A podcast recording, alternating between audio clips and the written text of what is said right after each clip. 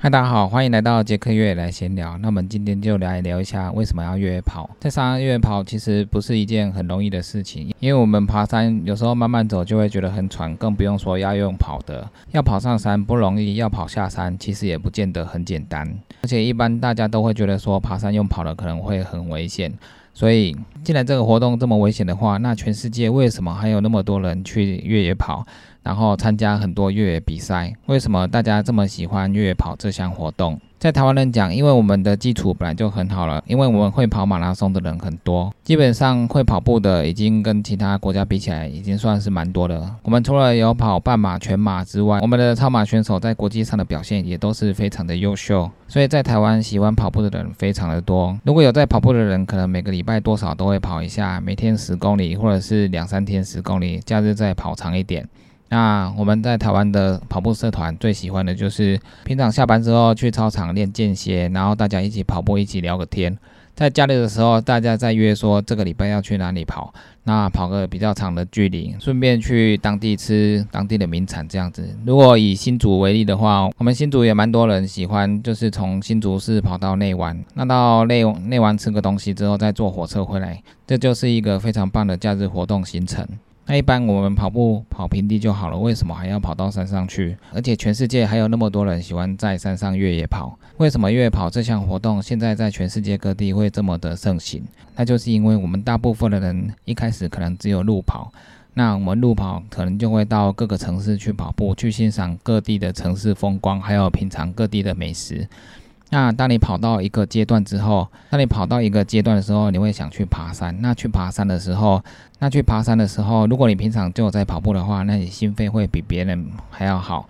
你爬山的时候可能比较不会那么喘。在爬山的时候就会尝试小跑一下。如果你小跑一下之后，你发现跑到山顶其实都还好，没有说真的很喘，那表示说你的全身的体能还有肌力算是都还不错的。在跑的过程中，我们就会慢慢的跑出兴趣。而且在跑山的过程中，沿途也可以看到不一样的风景。每个山径、每个树林、每个草原、每个山下的风景都是不一样的。这跟在城市路跑感觉就是不一样。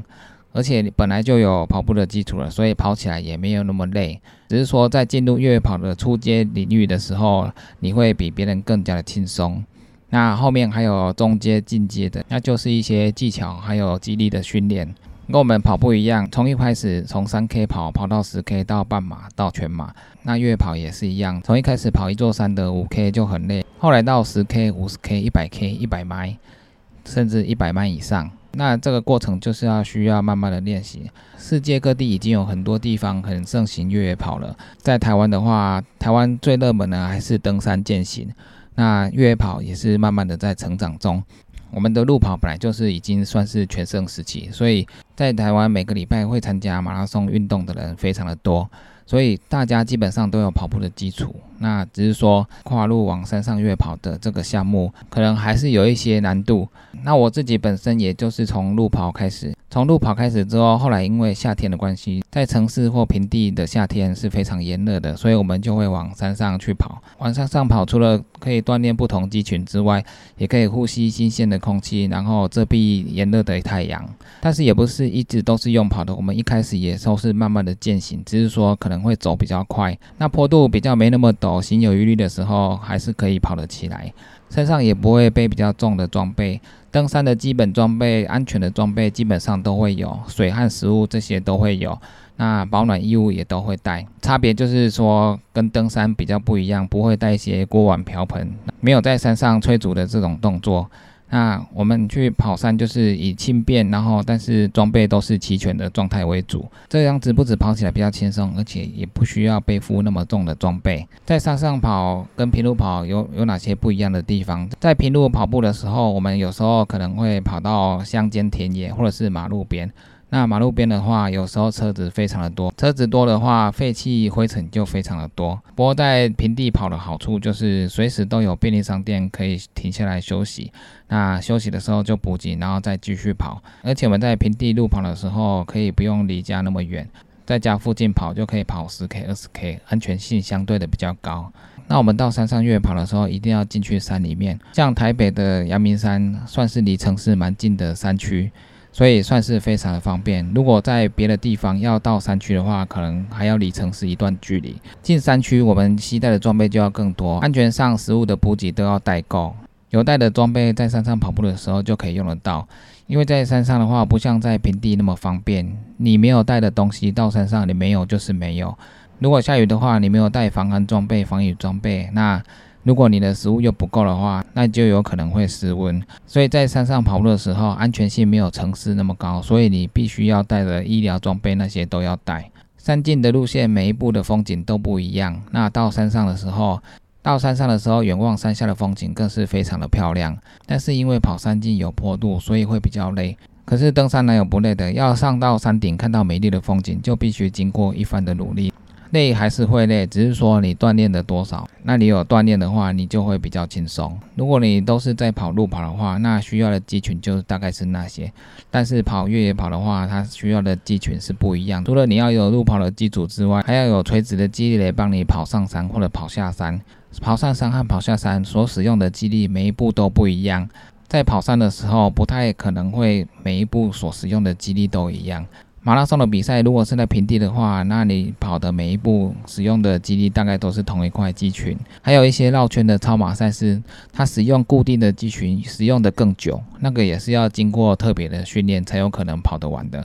在山上的话，因为你每一步的山径的路况都不一样，所以你每一步的肌群都会一直变来变去，所以你全身上下的肌群几乎都在运动。那你跑上坡的时候，连你上半身的。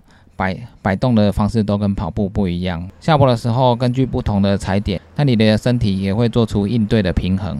跑山径的话，它使用的肌群是全身都会用得到，所以它给我们的乐趣又是不一样的。有时候我们路跑跑太久的时候，我们也是需要做交叉训练，到山上去跑一跑，去锻炼我们身体不同的肌群。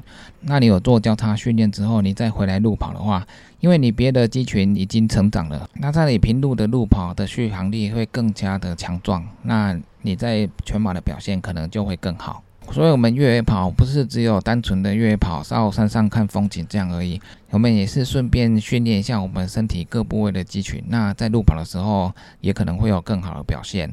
那刚刚讲的在山上的越野跑的乐趣很多，就是因为每一次的上山下山的踩点，你都要非常的专心，你要非常的注意，因为在山上一个不小心滑倒，可能就会拉伤，那拉伤可能受伤就会很久。所以，除了我刚刚说的，我们上山一定要。带一些安全装备之外，那你也要很专心的注意的你脚下的每一步的路况。在山上受伤不像在平地跑步受伤那么简单，有车可以直接把你载走。所以在山上的话，我们都是要以安全为主，能够安全的跑上山下山才是最完整的一趟训练或者是一场比赛。因为在山上受伤的话，如果是寒冷的天气、下雨的天气，那你不能连续移动的话，你可能很快就会失温。就算你穿的比较厚的衣服，那也撑不了多久。所以在山上的话，千万要以安全为主，比较重要。如果你平常也跟我一样没有在爬山的话，越跑这项活动刚好可以带你上山。开始越跑之后，我才发现其实山上的风景非常漂亮。因为高山、中级山还有一般的山的话，它的风景都是不一样的，所以变化非常大。而且你有在越跑的话，你就会想到台湾的各地的山上去跑一下。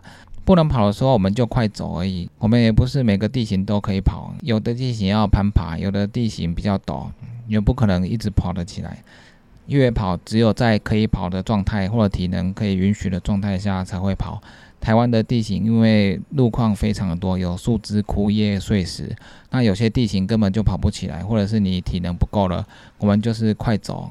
那可以快走的条件就是你体能有训练，然后你背的是轻装，所以可以走得比较快，就这样而已。所以我们爬一座山的速度会比别人稍微快一点，在安全的状况下可以跑的地形才会去跑。那如果不行的话，我们就要降速，以安全为主，慢慢的下山就好了。那因为现在很流行弹弓嘛，所以很多人就是把装备背轻一点。那不管是快走还是跑山，那就是以一天的来回为主。大家其实都有登山跑步的基础，那在弹弓的方面会比较轻松一点。随着我们台湾的越野风气越来越盛行的状况下，很多选手会到台湾的赛事去参加越野赛。那参加台湾的越野赛完之后，也会到外国去参加越野赛。那外国的越野赛的赛事更多，日本、大陆、香港、美国、欧洲都有很多越野赛事。当地的居民都非常喜欢这些运动赛事，因为越野赛在有些国家就等于是嘉年华会一样，像环白朗峰、小木里的小镇，每次举办环白朗峰的时候都非常的热闹。它除了冬天是滑雪季之外，那它夏天就举办越野赛。那他们小镇就有比赛的时候都是客满的状态，所以有些地区对越野赛事其实是非常热衷的。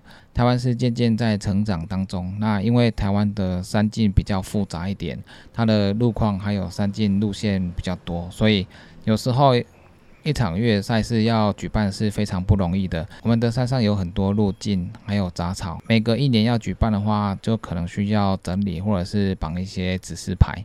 因为我们的补给站通常是在山区里面，所所以对主办单位来说，要在赛事当中有补给站是非常不容易的。运送物资还有工作人员在那边准备都是不容易的，因为有时候山上可能会很冷，而且有些比赛如果距离比较长，到夜晚的时候山区会更冷，所以越野赛事的举办是有一定的难度的。等你山上的赛道还有补给站的建立，这个主办单位都是要规划好的。主办这么辛苦的准备赛事，就是让我们在赛事的时候获得更好的安全的保障。那不管是在台湾还是其他国家都一样，每个地区的赛事都会要求你的项目，你都要彻底的遵守，因为它就是主办需要保保障你的安全。那以上就是这一次跟大家稍微聊一下为什么要越野跑，越野跑有哪些好玩的地方，还有让你看到一些意想不到的风景，那这些都是还蛮不错的。那以上就是这一次的杰克越野来闲聊，记得订阅 YouTube，按赞 FB 粉丝页，还有追踪我来局，就这样喽，拜拜。